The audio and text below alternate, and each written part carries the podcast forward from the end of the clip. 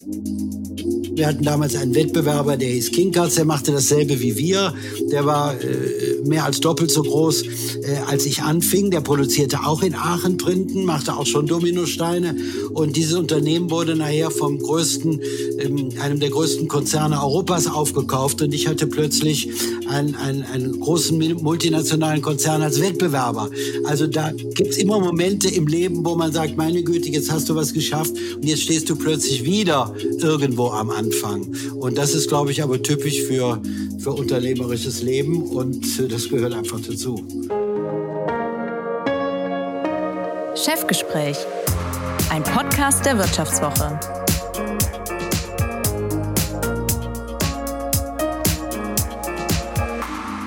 Mein heutiger Gast im Chefgespräch wollte eigentlich Diplomat werden. Aber er war nun einmal auch der einzige mögliche Nachfolger für das Familienunternehmen Lamberts, das es damals 1976, als er als Assistent der Geschäftsführung einstieg, fast schon 300 Jahre gab. Er war damals gerade einmal 26 Jahre alt und die Firma stand kurz vor dem Aus. Nicht gerade die bequemste Ausgangslage. Aber er hat Lamberts nicht nur gerettet, sondern aus dem regionalen Printenhersteller auch einen Weltmarktführer gemacht, der heute zudem Dresdner Stollen, Nürnberger Lebkuchen und übrigens auch Gebäck für den Rest des Jahres vor und nach der Weihnachtszeit fertigt. Seit 1992 ist er alleiniger Gesellschafter der Lamberts-Gruppe mit einem Jahresumsatz von zuletzt 656 Millionen Euro, 4000 Mitarbeitern und acht Produktionsstätten. Sechs davon in Deutschland, zwei in Polen. Und wenn Sie seine Produkte wirklich nicht aus dem Supermarktregal kennen, dann kennen Sie sein Gesicht mit ziemlicher Sicherheit aus den Boulevardmedien. Und so soll es in den nächsten etwa 45 Minuten darum gehen, wie er dieses Keksimperium aufgebaut hat, welche Rolle dabei jugendliche Naivität gespielt hat, welche womöglich Eitelkeit oder sein Drang nach Unabhängigkeit. Wie er es in Krisenzeiten schafft, für den Zusammenhalt in der Belegschaft zu sorgen und natürlich auch, welches Weihnachtsgebäck er am allerliebsten ist. Und damit herzlich willkommen, Hermann Bühlbecker. Ja, schönen guten Tag bin gerne dabei heute. Herr Bühlbecker, wie viele Verabredungen haben Sie denn schon in Ihrem Kalender mit Bekannten, Freunden, Kollegen, um über den Weihnachtsmarkt zu schlendern? Oh, da gibt's gar nicht viele Verabredungen. Ich habe bisher nur den 6. Dezember vorgemerkt, weil es gibt einen Lamberts Nikolaus und mit dem habe ich mich verabredet am 6. Dezember über den Aachener, vielleicht auch über den Kölner Weihnachtsmarkt zu gehen, weil wir schon seit ganz vielen Jahren in einer Fernsehtalkshow habe ich ihn einmal kennengelernt, einen wunderbaren Nikolaus in enger Zusammenarbeit mit uns haben, der über Monate unterwegs ist in Kindergärten, Krankenhäusern und versucht den Menschen Zuspruch zu geben und natürlich auch süße Vorweihnachtsprodukte zu schenken. Und der hatte mich einmal gefragt, ob er mit uns zusammenarbeiten kann. Und da haben wir gesagt, ja. Und da ist eine langjährige Zusammenarbeit draus geworden. Und wir haben uns jetzt für den Nikolaustag auf dem Aachener Weihnachtsmarkt verabredet. Ansonsten ist es mir zeitlich nicht immer so ganz möglich, obwohl der in Aachen sehr schön ist, der Weihnachtsmarkt direkt vor dem Rathaus. Es gibt auch einen Lambertsstand, gibt es in Köln und anderen Städten auch. Aber mh, hm, bei uns ist Vorweihnachtszeit auch immer Saisonzeit und äh, die Muße über den Weihnachtsmarkt mit Freunden zu schlendern ist bei mir dann äh, nicht so gegeben, weil man einfach etwas mehr unter Druck noch steht. Verstehe, verstehe. Der Termindruck ist das eine, aber Mögen Sie denn diese Zeit oder haben Sie schon eigentlich das ganze Jahr über so viel Zimtduft in der Nase, dass Sie selbige dann im, im Advent eigentlich schon gestrichen voll haben? Mögen Sie die also Weihnachtszeit? Ich möge beides. Ich möge beides, ja. Also natürlich ist es so, wie auch in der Mode, dass wir uns schon fast das ganze Jahr mit Weihnachten beschäftigen. Also wenn Weihnachten vorbei ist, arbeiten wir auf die nächste Süßwarenmesse in Köln. Ende Januar ist die größte Süßwarenmesse der Welt. Dort präsentieren wir unsere Produkte und von da an wird über Produktpolitik, Listung, Weihnachtsgeschäft, Herbstweihnachtsgeschäft gesprochen. Das heißt also, Weihnachten als Produktgruppe, als Thema beschäftigt uns das ganze Jahr. Aber Es ist natürlich dann etwas anders, wenn die Tage selbst kommen und äh, man auch die Stimmung dazu erfährt. Und äh, ja, ich liebe die Vorweihnachtszeit. Das gehört dazu. Vor allen Dingen natürlich auch, wenn man dann überall das sehen kann, für das man das ganze Jahr überarbeitet. Wir haben im Moment sozusagen eine hundertprozentige Distribution. Es gibt also kein Geschäft in Deutschland, das mit Lebensmitteln zu tun hat, das nicht unsere Produkte führt. Da steht dann nicht immer Lamberts drauf. Wie Sie vielleicht wissen, haben wir viele andere Marken auch. Nürnberger Lebkuchen, Heberlein, Metzger und Weiß, Dresdner Stollen, Dr. Quent, auch viele andere Unternehmen gehören zu uns. Wir sind äh, großer Hersteller auch von Handelsmarken. Wir sind ein großer Biogebäck Hersteller, Bio- und veganen Produkte stellen wir heute mehr her äh, als Printen sogar. Das heißt, wir sind breit aufgestellt und sind deshalb heute in jedem Laden, aber gerade in der Weihnachtszeit, wenn dann die Dominosteine printen, Lebkuchen in den Märkten sind, dann äh, ist natürlich besonders schön. Dann kann ich auch in die Märkte gehen und die Produkte dann sehen. Und es ist was anderes, äh, wenn man sie auf dem Schreibtisch sieht oder wenn man sie in den Märkten sieht. Absolut. Das heißt, da zumindest gibt's für Sie schon mal einen Grund, derzeit stolz zu sein. Und vielleicht auch Danke an die Belegschaft zu sagen. Wird's denn eine Firmenweihnachtsfeier bei Lamberts geben? Ja, Danke an die Belegschaft ist bei einem Familienunternehmen, ja, das im Grunde seit 1688 besteht, Haus zur Sonne. Ich bin in den letzten 35, 40 Jahren mit vielen Mitarbeitern auch gewachsen. Wir hatten eine Produktionsstätte, wir machten nur Printen. Heute gehören viele Unternehmen zu uns. Wir stellen viele Produkte her für Weihnachten, fürs Jahr.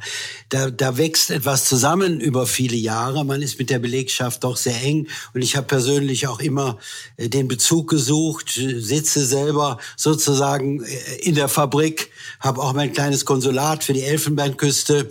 Hier, ich bin ja Konsul für das größte Schokoladenland der Welt, Kakaoanbauland der Welt, die Côte d'Ivoire, Ivory Coast.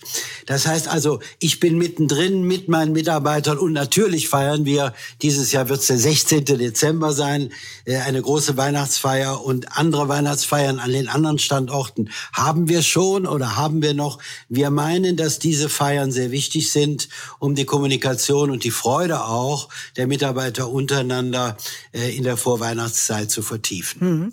Ich stelle die Frage auch, weil in manchen Unternehmen genau darüber ja derzeit diskutiert wird ob es in diesem Jahr überhaupt eine Weihnachtsfeier geben soll. Zum einen, weil das natürlich in diesen wirtschaftlich schwierigen Zeiten auch immer ein Kostenfaktor ist. Zum anderen aber auch, weil die Menschen nach Pandemie, nach dem immer noch andauernden Krieg in der Ukraine, nach dem wieder aufgeflammten Nahostkonflikt, nach Inflation und Rezession einfach müde sind. Wie sehen Sie das? Denken Sie, jetzt erst recht Zeit zusammenzukommen? Oder denken Sie eher, ach, lass die Leute doch auch mal in Ruhe, gib ihnen im Zweifel lieber ein bisschen mehr Zeit für Freunde und Familie? Naja, also bei uns ist es so, dass schon die Belegschaft, auch der Betriebsratsvorsitzende, darauf drängt und gerne eine Weihnachtsfeier feiert. Also das ist nicht so, dass das von der Geschäftsleitung sozusagen von oben verordnet wird, sondern die Mitarbeiter wollen das. Die wollen mhm. untereinander sein. Die sind froh, dass sie diese Corona-Zeit, in der Berührungsängste im Mittelpunkt standen, äh, dass die nicht mehr da ist. Die genießen das. Viele Menschen empfinden das. Ich war gerade auf der Anuga äh, Messe in Köln, da waren 150.000 Menschen und man hörte immer wieder auf den Ständen, wir sind froh, dass wir uns wieder begegnen, wir sind froh, dass wir unter Menschen sind.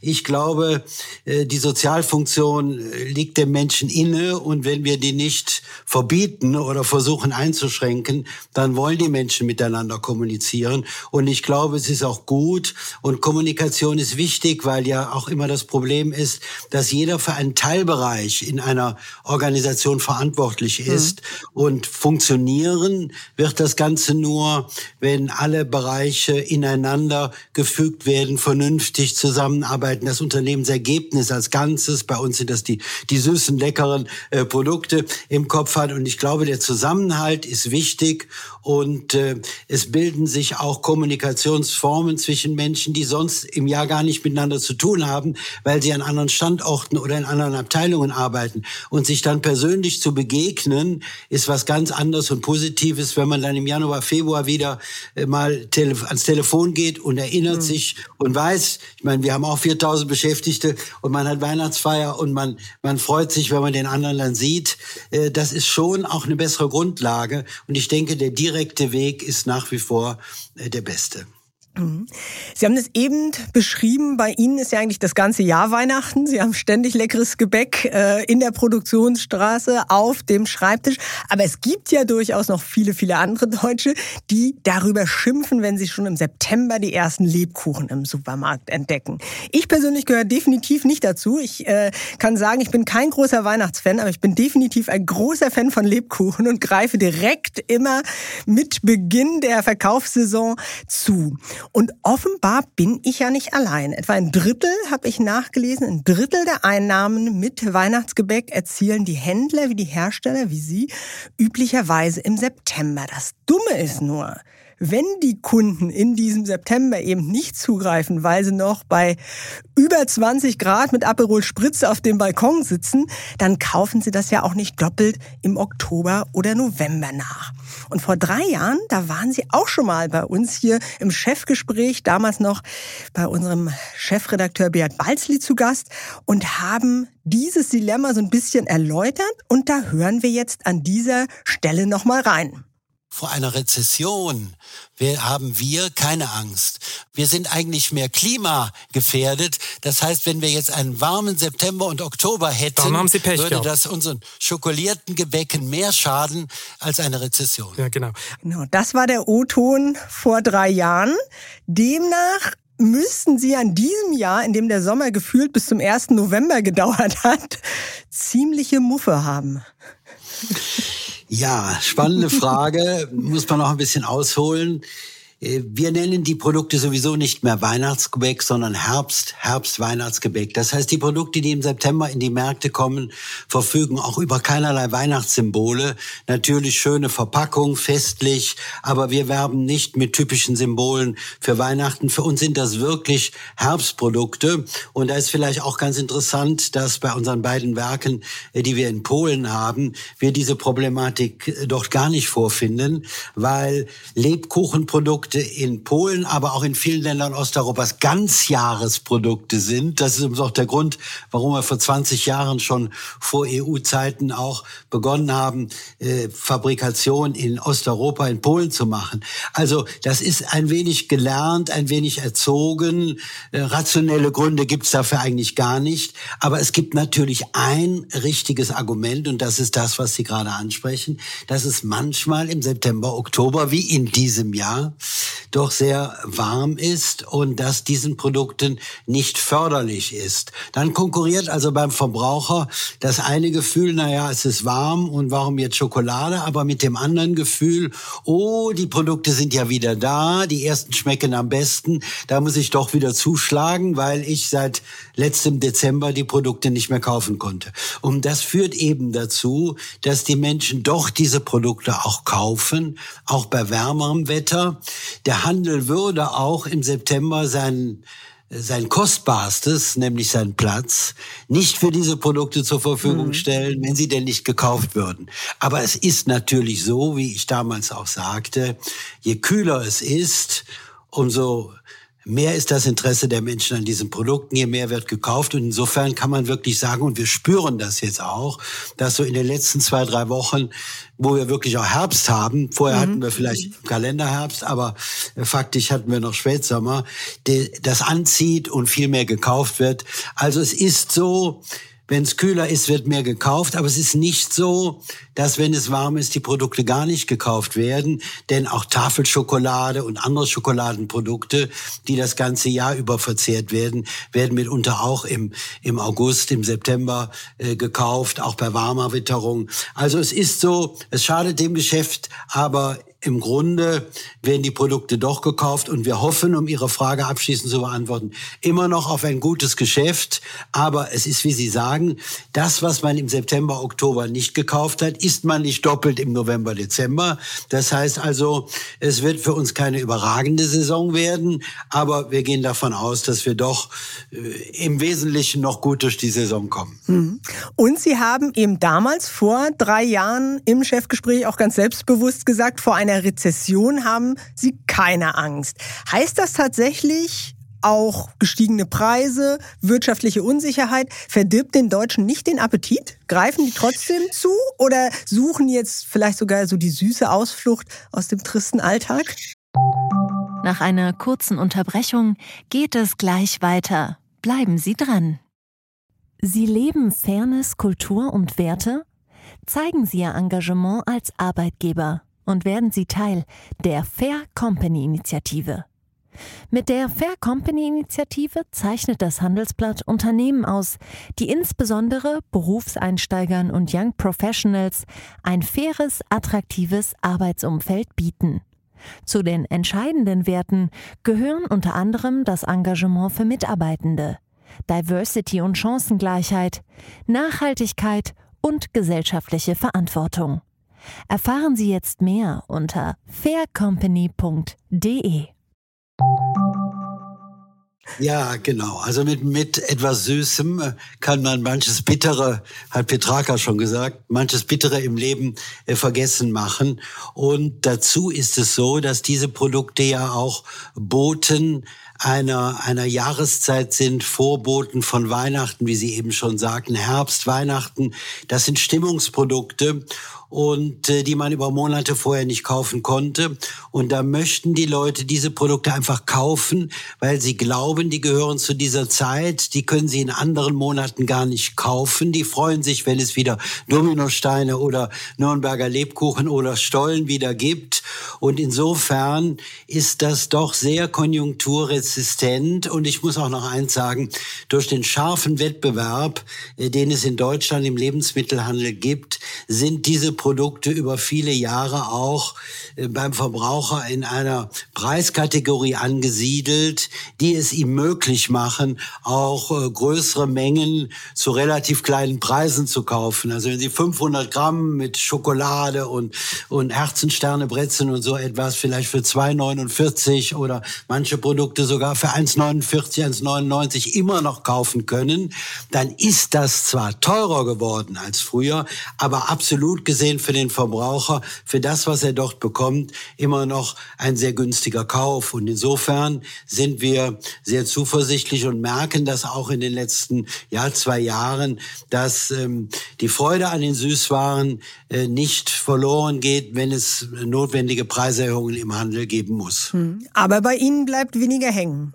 Gerade wenn ja, viele das Kosten kann man schon sagen. Sind. Vor allen Dingen auch, weil wir ja äh, nicht immer die Chance haben, äh, diese ganzen Preiserhöhungen äh, zu realisieren, die wir aufgrund der Kostenerhöhungen eigentlich realisieren müssten. Wir haben das Pech, dass wir eben ähm, im Moment mit mit einem Allzeithoch bei Schokolade, mit einem zehn Jahres Hoch bei Zucker getroffen sind. Dazu haben wir höhere Energiepreise als vor zwei drei Jahren. Wir haben höhere Personalkosten, höhere Logistikkosten. Das heißt also wir haben sehr viel Kostenerhöhungen und äh, wir haben auch ein sehr starkes internationales Geschäft. Die deutsche Süßwarenbranche macht 60 Prozent ihrer Umsätze international, weil da haben wir jetzt etwas weniger, aber das Exportgeschäft spielt doch eine große Rolle.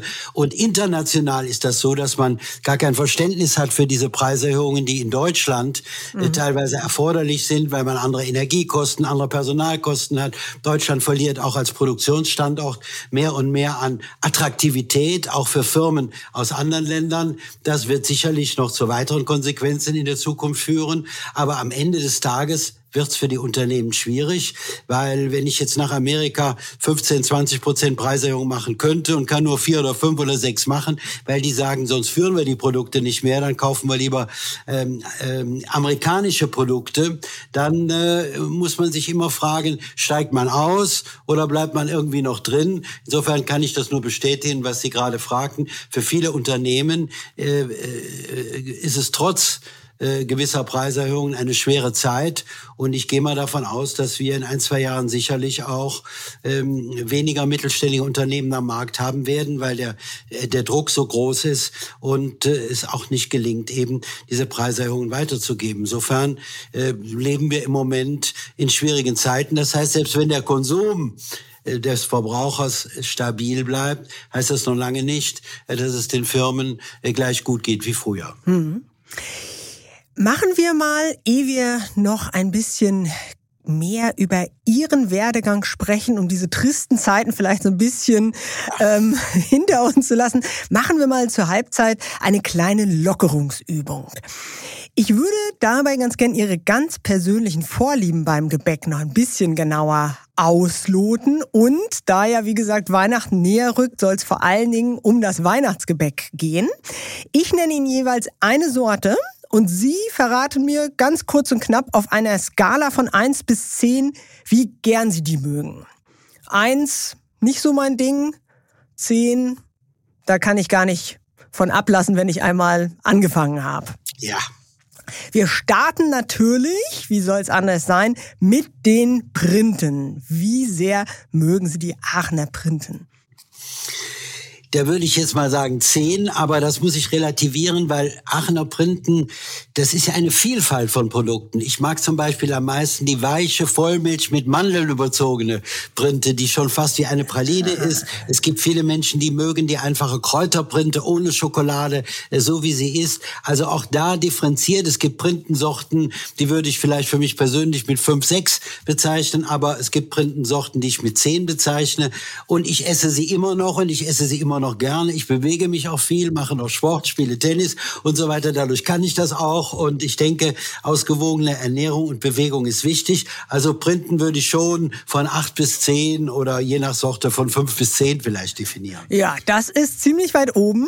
Wie sehr mögen Sie Zimtsterne? Ich persönlich mit äh, sieben.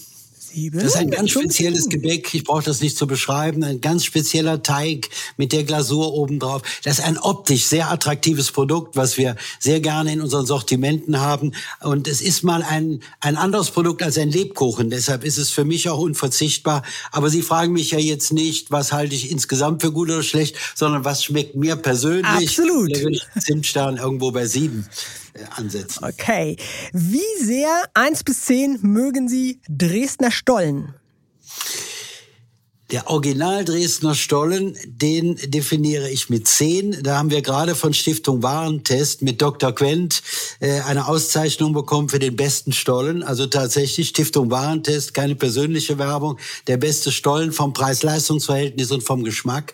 Äh, Dr. Quent in den Supermärkten zu kaufen, der ist teurer als andere, einfachere Stollen. Aber Stiftung Warentest hat festgestellt, dass das Preis-Leistungs-Verhältnis äh, auch das Beste ist und der Geschmack das Beste. Also Dresdner Stollen in der Form, wie wir ihn haben. Es gibt auch ganz anderen Stollen. Ich würde auch nicht generell sagen Stollen mit zehn, aber wir stellen in Dresden natürlich nur den Original Dresdner Stollen her von der Firma Dr. Quen und der hat eine glatte zehn verdient. Okay, dann die Nürnberger Lebkuchen. Ihr persönlicher Geschmack, eins bis zehn. Ja, das ist ein bisschen wie bei den Printen. Da gibt's ganz unterschiedliche. Der Elisenlebkuchen der Elisenlebkuchen ist ein Nürnberger. Nürnberger Elisen hat bei mir die glatte 10. Der hat einfach einen hohen Ölsamenanteil, der ist weich und locker.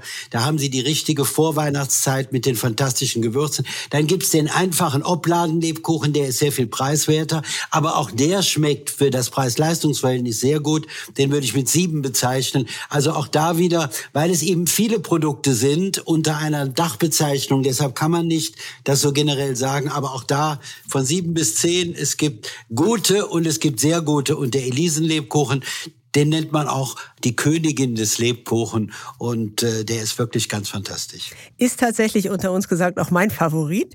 Aber Ich unternehme jetzt nochmal zwei Versuche, bei Ihnen irgendwas unter der 5 zu bekommen, weil Sie äh, oh, scheinen ja tatsächlich alles gern ja, wir zu machen essen. die Produkte immer so lange, so gut und erst dann, wenn wir sie als über 5 bezeichnen, bringen wir sie überhaupt erst in den Markt. Ah, okay, wir okay.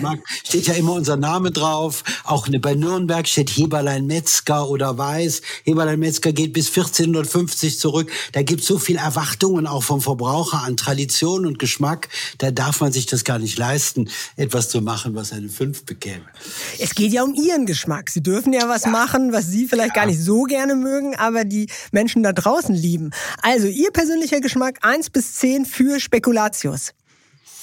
Auch da gibt's den einfachen Gewürzspekulatius, den stellen wir gar nicht her, aber den hochwertigen Butterspekulatius oder Butterschoko-Spekulatius. Und den würde ich auch mit 10 bezeichnen. Der einfache Gewürzspekulatius, der wäre bei mir knapp unter 5, bei 3 bis 4 Prozent. Ah, okay. Weil das ist ein einfaches Produkt, das ist, schmeckt gut, aber gehört nicht zum, zum großen Genuss. Das ist ein tolles Produkt, aber es ist jetzt nicht ein, ein reguläres Genussprodukt, weil auch meistens keine Schokolade, keine Nüsse, Mandeln, der einfache Gewürzspekulation. Sein Grundprodukt ist auch sehr preiswert und für den Preis ist er dann auch wieder sehr, sehr gut. Okay, dann letzter Versuch und ich merke schon, dass ich, ich war auch einfach viel zu Schön. pauschal, ja, also was Sie mir jetzt hier alles äh, schon ja. an Differenzen äh, äh, oder feinen Unterschieden ähm, erläutert haben.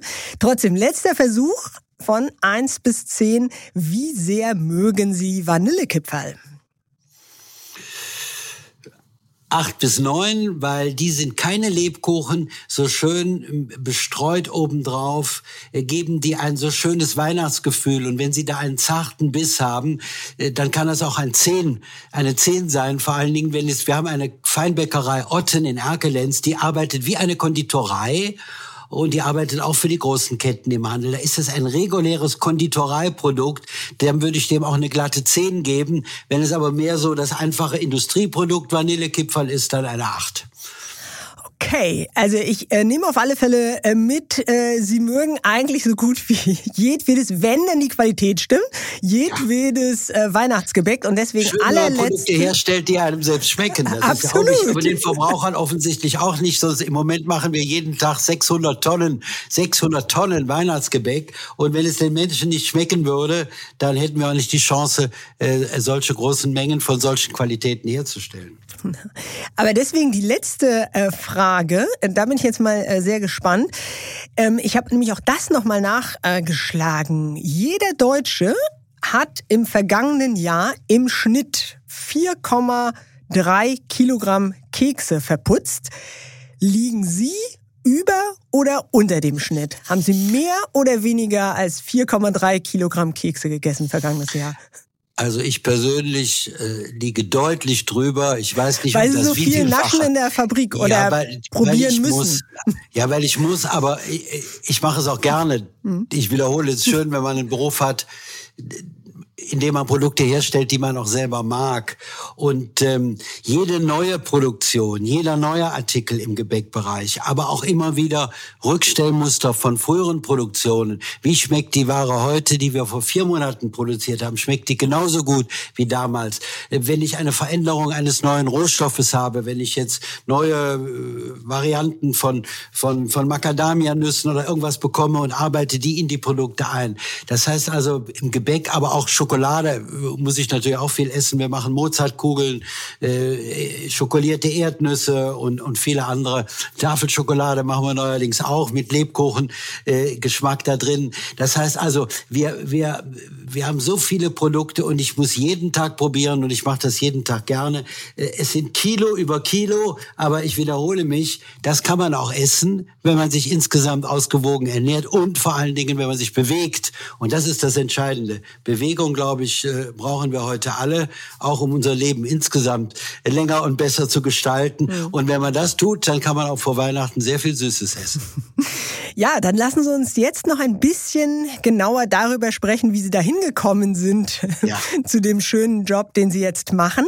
Wir springen zunächst mal zurück in die Mitte der 70er Jahre. Sie hatten gerade Ihr BWL-Studium in Nürnberg beendet, haben auch promoviert und Lamberts gehörte damals Ihrer Tante, Ihrem Onkel und Ihrer Mutter. Und die drei haben Ihnen gewissermaßen, so möchte ich es mal ausdrücken, die Pistole auf die Brust gesetzt und Ihnen gesagt, dass es dem Unternehmen nicht so gut gehe, Sie bereits in Verhandlungen für einen Verkauf seien, auch mit einigen namhaften Interessenten bereits.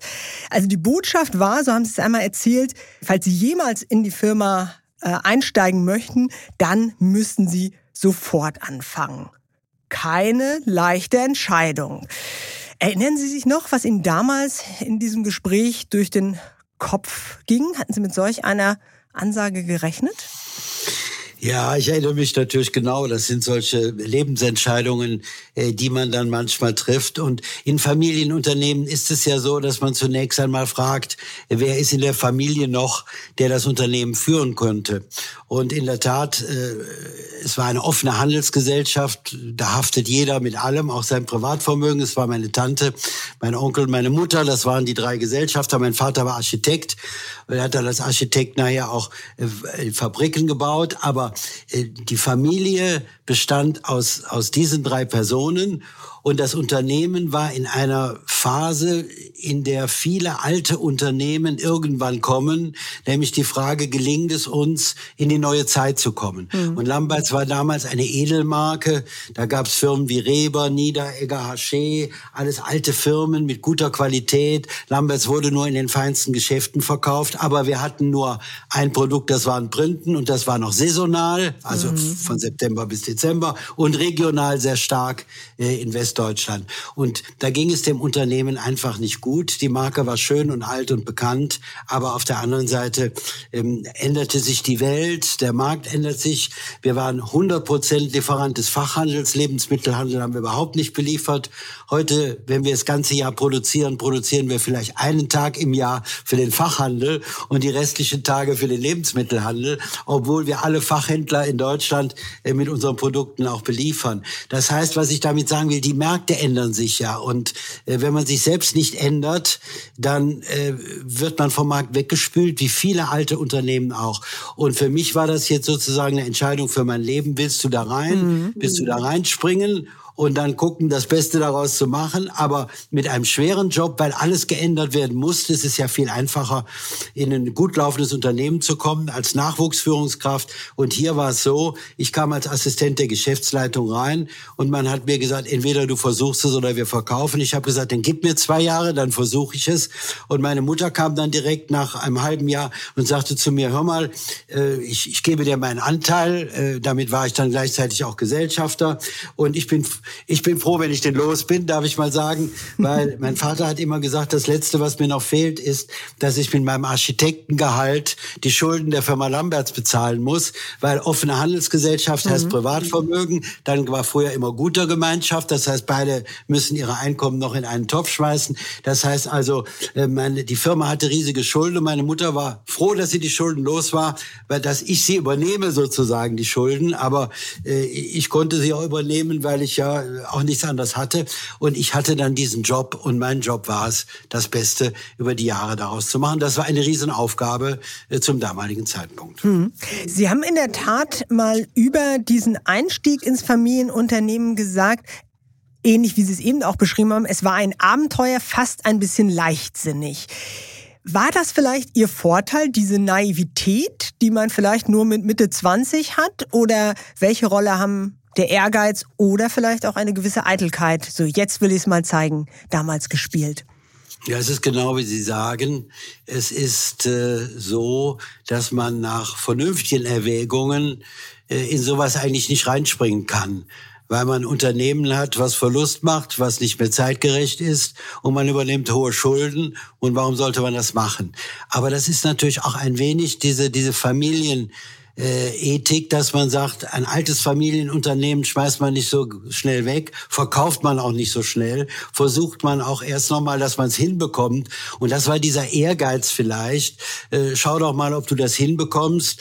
Und äh, auch eine Naivität, aber auch so eine positive Frische. Und ich weiß, äh, ich bin damals selber, äh, und das hat mir im Leben auch nachher viel geholfen, zu den großen Ketten, zu Leckerland, zu Rewe gefahren. Und dann haben die gesagt, was, da kommt mal einer von Lamberts und und äh, ich dachte, irgendwann stirbt die Frau Kommerzienrat und damit der letzte Lambertskunde. Das hat mir mal bei Leckerland äh, ein Einkäufer gesagt. Und der wollte mir sagen, hör mal, deine Marke ist so verstaubt, ihr mhm. seid viel zu teuer und so weiter. Also, aber das war dann eine echte Herausforderung, zu den Ketten zu fahren und dann natürlich aber auch zuzuhören und zu fragen, ja, was muss ich denn machen? Und was man machen muss, ist andere Verpackungen, andere Produkte äh, breiter aufstellen, nicht nur printen, vernünftige Preisklassen und dann eben zu den den Ketten mit, mit, mit, mit Produkten, die man auch überall verkaufen kann. Der Dominostein, das war für uns das erste Produkt.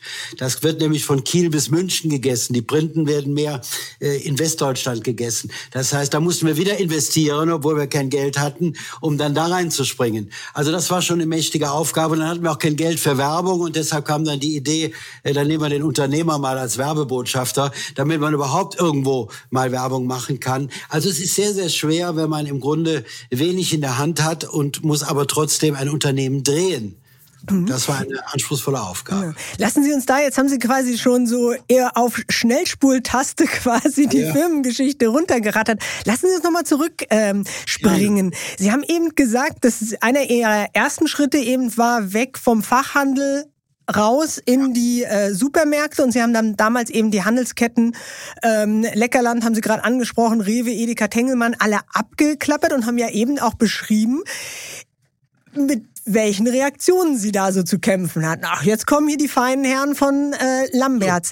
Wie schwer war das damals, dieses Vertrauen aufzubauen und den Händlern eben auch zu sagen, okay, wir haben euch zwar über Jahrzehnte vernachlässigt, aber wir meinen es jetzt wirklich ernst. Wir wollen euch als Partner gewinnen. Das ist ja auch ja, eine gewisse Demut, die man da vielleicht erst einmal zeigen ja, muss. Ja, und dann auch als Inhaber dann hinzufahren, sonst machen das ja oft die Verkauf, Verkaufsleiter oder Verkäufer. Das war schon eine gewisse Demut, aber die hat mir auch, äh, hat mich sehr viel gelehrt äh, fürs Leben. Es ist in der Tat so, man muss hin und ähm, man muss natürlich auch überlegen, was habe ich für Benefits. Wir hatten das Benefit der Tradition und der Erwartung des Handels, dass diese Produkte eine gute Qualität haben. Und das ist natürlich schon mal Tradition bei Backkunst, Geschichte, alte Rezepturen, tolle Qualitäten, die bisher nur im Fachhandel verkauft wurden. Das war das Benefit. Nur auf der anderen Seite musste man dann auch die Anregungen des Handels erfüllen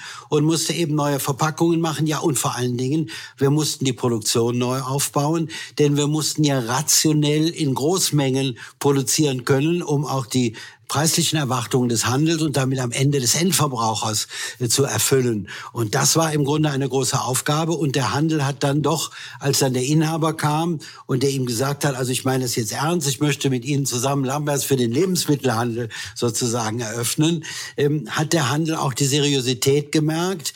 Man hatte den Qualitäts- und Traditionsbonus und dann haben wir sozusagen zusammen mit dem Handel äh, etwas erarbeitet. Wir sind also nicht so wie manche Firmen, ich sage mal Beispiel Ferrero, die machen tolle Werbung und gehen dann zum Handel, du musst das Produkt kaufen, weil äh, der Verbraucher will das, sondern wir haben im Handel zusammen überlegt, wie kann man attraktive Produkte zu attraktiven Preisen machen und haben dann im Grunde peu à peu angefangen, Lamberts aufzubauen und waren uns auch nicht zu schade, damals schon, dem Handel dann auch seine eigenen Marken zu machen. Das heißt also sowohl unsere eigene Marke zu pflegen, als auch das war damals auch noch nicht so üblich. Da gab es viele Hersteller, die sagten, ach, ich mache doch nicht dem Handel seine Marke, äh, da schade ich mir doch selber, äh, ich verkaufe doch viel lieber meine Marke. Wir haben damals gesagt, wir machen beides und haben mit dem Handel zusammen dann Lamberts entwickelt, peu à peu, haben viel investiert, sind in neue Märkte, haben auch Firmen gekauft, Anlagen gekauft. Also da war natürlich der Druck, sich auch immer weiter zu verschulden. Auf der anderen Seite die Bereitschaft, dieses Risiko, was man am Anfang hatte, äh, wieder zu erneuern. Wir hatten damals einen Wettbewerber, der hieß Kinkers, der machte dasselbe wie wir. Der war äh, mehr als doppelt so groß, äh, als ich anfing. Der produzierte auch in Aachen Printen, machte auch schon Dominosteine. Und dieses Unternehmen wurde nachher vom größten, ähm, einem der größten Konzerne Europas aufgekauft. Und ich hatte plötzlich einen, einen, einen großen multinationalen Konzern als Wettbewerber. Auch also so da bequem. gibt's immer Momente im Leben, wo man sagt, meine Güte, jetzt hast du was geschafft und jetzt stehst du plötzlich wieder irgendwo am Anfang. Und das ist, glaube ich, aber typisch für für unternehmerisches Leben und äh, das gehört einfach dazu. Hm. Aber Sie mussten ja nicht nur, wie Sie es gerade beschrieben haben, die Händler von sich überzeugen durch diesen partnerschaftlichen Ansatz, sondern auch Ihren Onkel, der damals noch Geschäftsführer war und der fand ja auch nicht alle Veränderungen, die Sie so angestoßen haben im Sortiment, in der Verpackung, im Vertrieb, so toll. Sie haben mal von einem diplomatischen Balanceakt gesprochen. Also wie haben Sie den gemeistert? Wie, wie können wir das uns das Zusammenspiel vorstellen? Das ist natürlich, äh, ich glaube, ein Phänomen, was es in allen Familienunternehmen gibt, irgendwo einen Widerstand gegen Änderungen.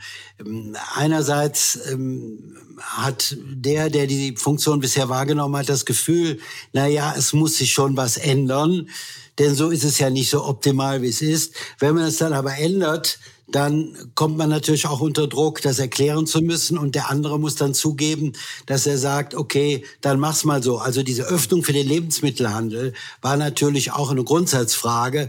Äh, früher war es, Lamberts ist so fein und wir dürfen gar nicht äh, irgendwo hinliefern, äh, was nicht dem Image des Unternehmens entspricht. Aber es ist so, nichts ist ja besser, als wenn man kleine Erfolge erzielt, als wir dann in den ersten Jahren dann den Umsatz ausbauen konnten und auch gewisse Beziehungen mit dem Handel aufbauen konnten und damit die Bilanzen auch ein bisschen besser wurden, weil man ja wieder mehr zu produzieren hatte und eine bessere Werksauslastung, dann ist es so, dass man dann am besten über, über kleine Erfolge auch intern Überzeugungsarbeit leisten kann. Und wenn dann auch eine gewisse Altersgrenze erreicht ist, dann ist es so, dass, äh, dass mein Onkel dann auch gesagt hat, na, dann lass den mal machen. Und ähm, ich wollte ja sowieso äh, mich zurückziehen und jetzt habe ich ja einen Nachfolger und jetzt ist es ja auch gut. Und er hat mir dann später auch seine Anteile äh, verkauft und meine Tante hat mir ihren Anteil übertragen, den von meiner Mutter hatte ich schon. Und dann war ich nachher dann Alleingesellschafter. Aber das Ganze im Nachhinein ist einfach erzählt, aber es ist sehr oft, wenn es dann um den konkreten Punkt geht, natürlich auch eine, eine Diskussion, in der man viel Diplomatie braucht, um dem anderen zu sagen, na ja, eigentlich ist das das, was du sowieso eigentlich immer hättest machen wollen und jetzt machen wir das. Also Diplomatie, glaube ich, ist, ist, ist, äh, und das hilft einem nachher auch im Leben, in vielen anderen Situationen, in denen man sich befindet, dass man lernt, nicht mit dem Kopf durch die Wand zu laufen, sondern dass man immer versucht und sich fragt, was will denn der andere eigentlich? Das ist auch in jedem Verkaufsgespräch heute wichtig, in jedem Mitarbeitergespräch wichtig, dass man versucht, die Argumente des anderen äh, zu sehen und eine Entscheidung zu treffen, die am Ende äh, doch äh, jeder auch noch mittragen kann. Mhm. Aber den Lernprozess haben Sie dann so ab 26 live ja. im Job durchgemacht, ja. ne? Weil mit 26 genau. bringt man diese Lebenserfahrung hatte, vielleicht nicht immer unbedingt mit. Genau, ich hatte leider nicht äh, das Glück, was ich jedem nur empfehlen würde, äh, erstmal irgendwo anders sich seine Sporen zu verdienen, äh, sondern ich kam ja im Grunde, ich hatte zwar promoviert und Betriebswirtschaft studiert, Diplomkaufmann nannte man das damals, aber äh, eigentlich, ich hatte mein Studium selbst finanziert durch Tennisspielen, habe auch in der höchsten deutschen äh, Tennisliga Tennis gespielt, habe mir mein erstes Auto äh, mit Trainerstunden selbst verdient, ich war sehr selbstständig, ich war total offen, was ich mache an die Hochschule oder vielleicht mache ich mal ein paar Jahre Tennis und so weiter. Also ich war gar nicht auf diesen Job fixiert, äh, aber als man in dir anbot und sagt, aber wenn ihr nicht, dann ist auch nicht schlimm, dann verkaufen wir das. Dann bin ich halt da reingesprungen und dann war für mich klar, das wird jetzt dein Leben sein. Äh, wenn es denn funktioniert, wenn es nicht funktioniert, dann ähm, kann es auch schnell in die andere Richtung gehen. Und ich glaube, die Identifikation im Familienunternehmen, die ist dann oft auch da und dann ähm, steht man für das Ganze und dann sucht man alle positiven Wege zum Erfolg zu kommen. Und Diplomatie ist sicherlich ein wesentlicher. Mhm. Und ebenfalls ein wesentlicher Teil für den Erfolg von Lamberts ist letztlich ihr Gesicht. Denn Sie haben das gerade auch schon mal angedeutet, dass Sie ja einigermaßen stolz sind, keinen einzigen Cent in klassische Werbung gesteckt zu haben. Stattdessen, haben Sie entschieden, Lamberts als früheren Hoflieferanten mehrerer Königshäuser da zu positionieren, wo sich heute die Schönen und Reichen treffen. Deutsche Staatspräsidenten und Bundeskanzler erreichen ihre Produkte als offizielle Staatsgeschenke.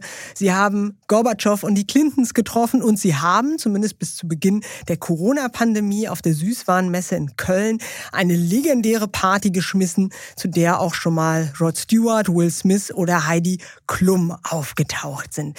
Die FAZ hat einmal über sie geschrieben, wenn dann Fotos von all den Treffen entstehen, sieht es immer so aus, als sei Bühlbecker der eigentliche Promi. Mit seiner kokett zurückgekämmten Silberlocke und tiefschwarzem Jackett lässt er Fürst Albert II. von Monaco neben sich blass wie einen Finanzsachbearbeiter aussehen.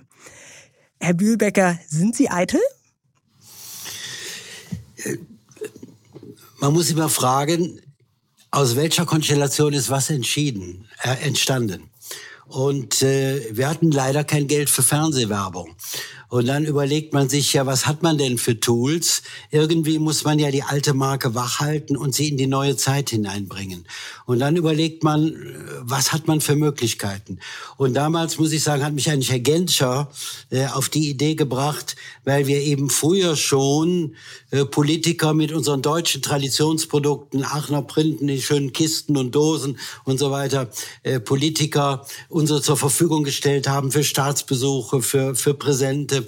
Äh, hat Genscher einmal zu mir gesagt, hör mal, äh, da kommt der ähm, zukünftige, würde ich heute sagen, zukünftige König äh, von England, der damalige Prinz Charles, äh, der kommt, äh, damals gab es noch Schloss Petersberg bei Bonn, äh, zu Besuch und äh, macht dem doch mal was Besonderes. Vielleicht nicht nur immer deine schöne Kiste, sondern Schloss Windsor in Printenteig und Schokolade und Marzipan. Und weißt du, was du dann noch machst? Und damit komme ich zum Punkt, kommst du persönlich und übergibst ihm das als, als Inhaber eines alten Traditionsunternehmens, einer deutschen, deutschen äh, Produktionslinie und übergibst ihm das persönlich. Ich habe gesagt, mache ich gerne.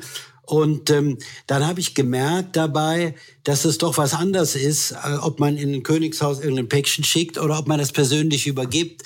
Äh, das findet in viel höheren Widerhall. Man kann eine persönliche Beziehung aufbauen. Wir sind uns nachher noch vielfach beim Deutschen Nachhaltigkeitspreis und, und äh, in London und wo auch immer begegnet. Man kann Beziehungen aufbauen und man kann auch ähm, äh, über diese Bekanntschaften wiederum weitere äh, Netzwerke aufbauen. Und ich habe gemerkt, dass das sehr positiv ist. Und was wir immer gemacht haben, ist wir haben Geschichten erzählt. Wir haben also über Aachener Printen, Nürnberger Lebkuchen. Ich sage immer, äh, Red Bull und Lambert sind die Erfinder des Content-Marketings. Denn das, was man heute überall liest, das machen wir seit 1980, dass wir äh, keine, keine Werbung in dem Sinne kaufen, sondern dass wir Geschichten erzählen, dass wir dann also mehr im redaktionellen Teil äh, zu finden sind und nicht sozusagen im Werbeteil. Weil wir immer irgendetwas machen, worüber man berichten kann. Für Ivana Trump machen wir eine Tochter Tochter, die bringen wir dann nach Amerika zu ihrer Hochzeit oder für Albert oder für irgendwas. Also wir haben dann auch immer sehr viel Kontakte, wir haben Ideen, da wurde darüber geschrieben und das war ein Ereignis. Und das war sozusagen ähm, unser Marketing. Und natürlich braucht man dann einen, einen, einen Botschafter, der das überbringt. Und mein Job war äh, sozusagen immer der Repräsentant für Lamberts zu sein. Und das habe ich eigentlich sehr uneitel gemacht, denn ähm, äh, von mir gibt's keine Home Story, keine privaten Stories, tausend Stories, die mir angeboten sind, habe ich überhaupt nicht gemacht. Ich trete immer nur da auf, wo ich für das Unternehmen stehe und wo das Unternehmen was macht. Das gibt's nicht. Also insofern, ich bin nur Repräsentant des Unternehmens und den sozusagen Werbebotschafter und wir bringen Content. Und das war unser Marketingprinzip. Ich selber habe an der Hochschule gelehrt, auch als Professor, ähm, dass man früher immer sagte, Werbung ist Teil einer Marke. Sonst ist man gar keine Marke. Wir sind jetzt mehrfach German Superbrand gewählt worden, ohne Endverbraucherwerbung zu machen, obwohl man als Student lernt, dass man Werbung dazu braucht. Das heißt also, die Märkte haben sich natürlich verändert. Es gibt heute neue Formen äh, des Marketing und wir haben das ein wenig mit begründet und man muss sagen, in der Lebensmittelbranche war das schon einmalig damals. Mhm. Und ich glaube, es ist wichtig, dass man einen USP hat. Und das Gleiche ist auch mit unserer Veranstaltung zur Süßwarenmesse. Da sind 1600 Hersteller. Wie schaffe ich es jetzt auf der Messe, dass über Lamberts geredet wird? Ebenso, indem wir auf der Messe irgendwas Besonderes machen, was sonst keiner macht. Und wir waren in Deutschland der Erfinder der, der, der Modenschauen in Schokoladenkleidern. Wir haben damit auch junge Menschen, und das ist ja auch eine Herausforderung, junge Menschen anzusprechen mit einer alten Marke. Wir haben damit die Models von Germany's Next Top Model am Anfang, später Hollywood Stars in unseren Schokoladenkleidern äh, über den Laufsteg gehen lassen. Wir haben eine riesen Show gemacht wie Victoria's Secrets mit Musik und Tanz und vielen Designern, die dann in Schokoladenkleidern dort waren. Wir haben eine Kommunikationsplattform gebildet für Menschen aus Politik, Wirtschaft, Kultur, Showbusiness, alle zusammengebracht. Und damit haben wir uns auch zu dieser Messe äh, eine besondere Ausstrahlung verschafft, so dass während der Messe sehr stark die Medien immer über Lamberts äh, berichtet haben. Unsere Bilder auch von, mit den Kleidern von der Show durch die Welt gingen. Und das sind die Versuche eben, auch andere andere Wege zu gehen als die herkömmlichen, sich einen USB zu geben, sich was Besonderes zu geben und natürlich neben den alten, vertrauten Kunden auch die jüngeren anzusprechen. Das ist überhaupt die Herausforderung für jede Marke, neben den Eltern auch die Jüngeren anzusprechen. Mhm. Aber so ganz glaube ich Ihnen noch nicht, dass es völlig uneitel geschieht. Aber wenn Sie zumindest sagen, es war in dem Punkt uneitel, weil Sie eben nicht als Hermann Bühlbecker da waren, die Privatperson, sondern als Hermann Bühlbecker, der Chef von Lamberts, eine gewisse Hang zur Extrovertiertheit, den braucht es schon, oder? Also man muss schon den Glamour, das Rampenlicht lieben oder darf es zumindest nicht scheuen. Nach einer kurzen Unterbrechung geht es gleich weiter. Bleiben Sie dran. ChatGPT und andere Technologien verändern unsere Arbeitswelt rasant. Bei der Veranstaltung Work in Progress diskutieren wir in der Handelsblatt Media Group die Zukunft des Arbeitsmarktes, HR-Trends, KI, mentale Gesundheit und neue Leadership-Perspektiven. Sei am 13. und 14. Juni in Düsseldorf oder virtuell dabei und melde dich jetzt an unter work-progress.de. also zumindest nicht scheuen, würde ich auch sagen, ist wichtig, wenn Sie eine alte Marke repräsentieren, die Sie auch für die jüngeren Verbraucher öffnen wollen und dann auch moderne äh, Marktmethoden einsetzen, ist es beim Familienunternehmen natürlich nicht ganz unwichtig, dass der Repräsentant dieses Unternehmens auch ein wenig äh, dem entspricht. Ja, also wenn Sie sagen, ich bin Hoflieferant oder wir beliefern das Königshaus von Schweden oder wir beliefern den und den und da und da und wir haben jetzt die und die auf unserer Veranstaltung zu Gast, dann ist es natürlich auch wichtig, dass Sie das ein bisschen ausstrahlen, was mit dem Unternehmen, wenn Sie Gastgeber einer großen Fashion Show sind oder wie auch immer, dann ist es schon wichtig, dass sie auch ein wenig repräsentieren. Die, die stehen ja für irgendetwas und das muss das Bild ja auch ein wenig zu dem passen, für das sie stehen.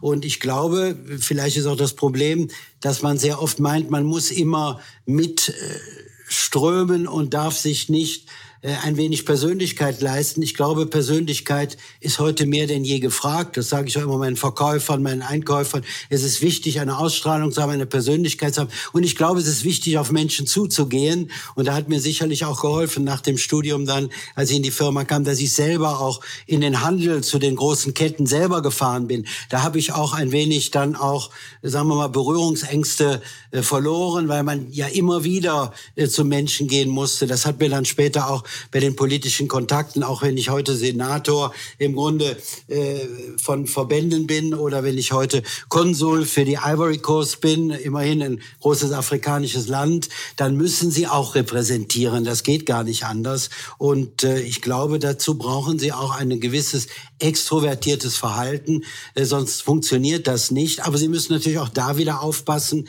dass sie sich in einem bestimmten Rahmen bewegen. Insofern ist auch mhm. das sicherlich auch wieder Diplomatie Autonomie, äh, Persönlichkeit und Eigenständigkeit schätzt man. Aber auch da muss man wieder schauen, dass man auch wiederum einen gewissen Rahmen nicht überschreitet. Und deshalb war für mich immer wichtig, nur fürs Unternehmen als Botschafter zu stehen, aber nie jetzt äh, mit speziellen privaten Geschichten äh, medial aufzutreten.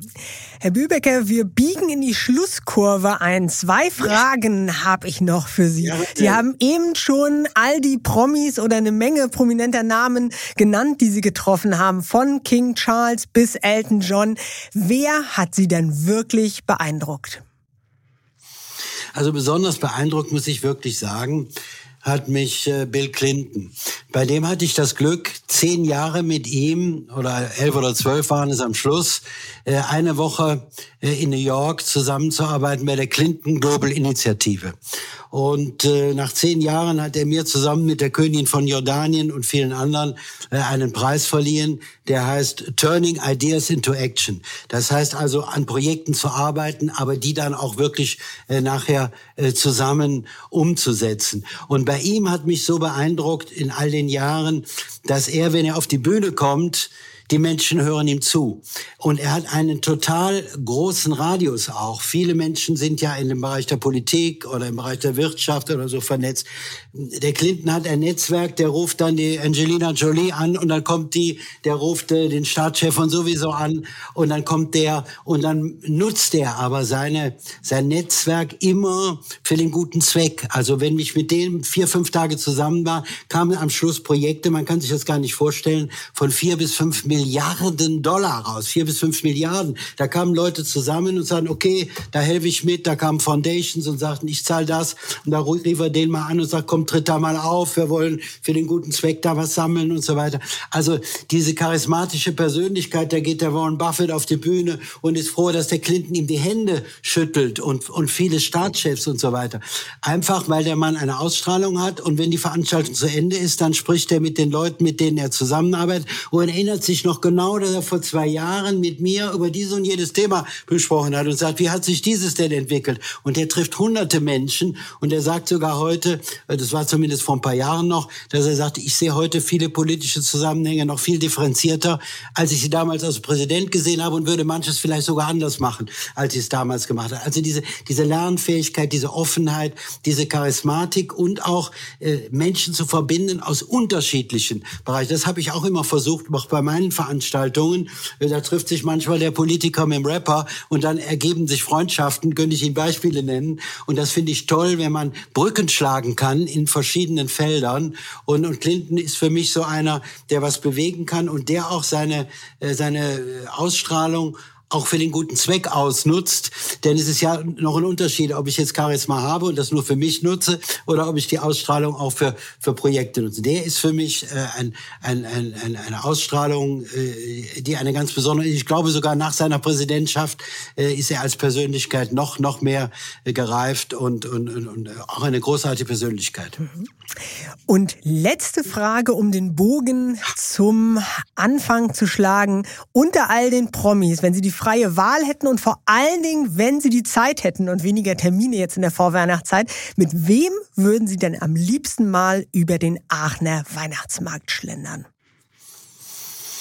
Ja, jetzt sage ich Ihnen mal was, das werden Sie gar nicht glauben, ähm, ähm, mit dem Tennisspieler Novak Djokovic, weil ich selber vom Tennis komme. Vor 20 Jahren habe ich in Aachen ein Tennisturnier organisiert, das hieß Lamberts Open und das hat, hat Djokovic gewonnen und da habe ich immer einen Tennisschläger aus Printenteig überreicht. Dieses Foto veröffentlicht die ATP immer noch mal zum Spaß, um zu zeigen, wie sich das entwickelt hat, weil ich denke, der ist gar nicht mehr der beste Tennisspieler, aber der schafft es immer zu gewinnen.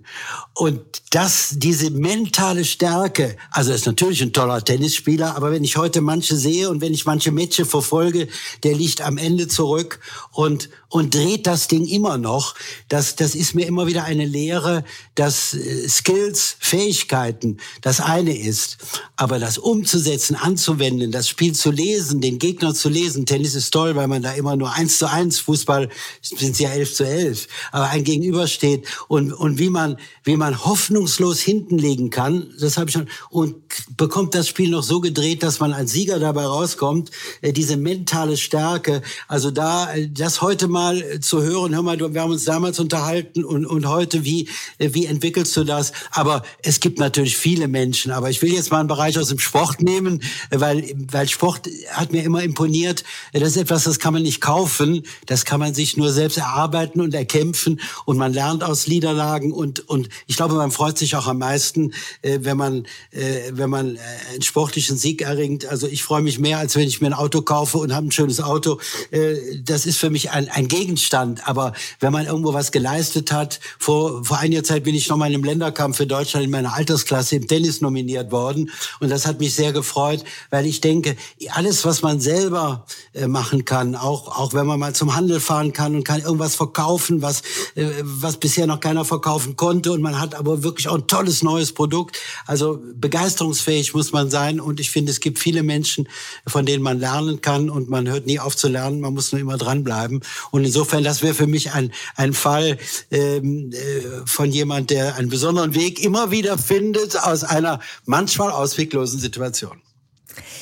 Dann bedanke ich mich ganz, ganz herzlich für das Gespräch, Herr Bühlbecker. Und ähm, lassen Sie uns wissen, wenn Herr Djokovic, Entschuldigung. Djokovic nach Aachen zum Weihnachtsmarkt kommt. Genau. Ja, genau. Alles Gute. Dankeschön. Es hat mir auch Freude gemacht. Wen sollten wir unbedingt mal ins Chefgespräch einladen? Wessen Erfolgsgeheimnis sollten wir hier im Podcast lüften? Schicken Sie mir Ihren Vorschlag an chefgespräch.vivo.de. Schreiben Sie mir auch, was Ihnen gefällt und was Ihnen nicht ganz so gut gefällt. Und wenn Sie bereits rundum glücklich sind mit dem Chefgespräch, dann lassen Sie gern eine positive Bewertung da. Und schauen Sie auch mal in die Show Notes. Für treue Hörer und Hörerinnen des Podcasts haben wir ein paar Angebote, damit Sie die Vivo digital wie auch gedruckt etwas günstiger lesen können.